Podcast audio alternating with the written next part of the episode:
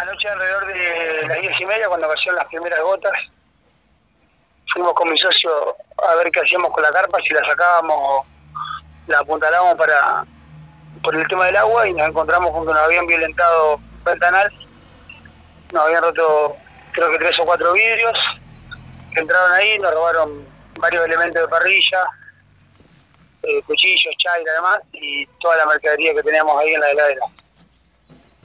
¿Es la primera vez que tienen un robo de estas características?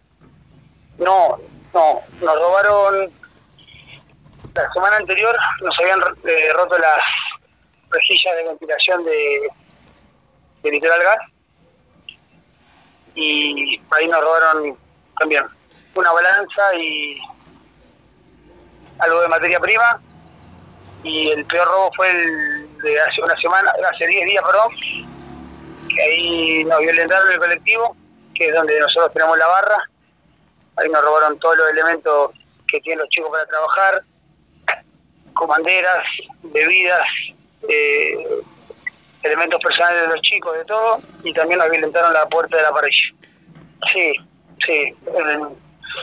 En, el robo de anoche y en el robo de hace 10 días eh, se llevaron mucha gente. En este caso, bueno, teniendo en cuenta lo, que es el lugar, lo que es la zona, estamos a tan solo 100 metros de bulevar. ¿Está tan difícil como te está pasando a vos? Eh, porque sorprende, ¿no? Sí, la verdad que sorprende mucho. Yo vivo ahí cerca, paso permanentemente. Después de alguna comida o cualquier cosa de noche paso. Porque si bien tuvimos tres robos en estos 10 días, eh, en el verano también nos había pasado, que nos habían entrado al colectivo varias veces. Pero lamentablemente lo que está pasando. Eh, y en este caso, ¿hace cuánto tiempo que estás ya llevando adelante el bar? Nosotros abrimos en noviembre del 2020, en plena pandemia. Y, con esta situación, bueno, me imagino tus ganas de, de seguir, ¿cómo, cómo están? Eh, ¿Te golpean? ¿Te dan ganas de seguir igual? ¿De, de buscar alguna alternativa?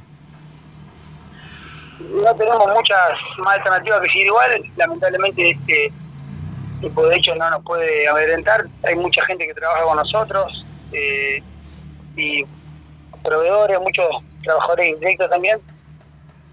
No nos queda otra que seguir. Salvador, te mandamos un abrazo. Muchas gracias por, por darnos estos minutos a nosotros. Te mandamos un abrazo. Chau, chau. Chau, chau.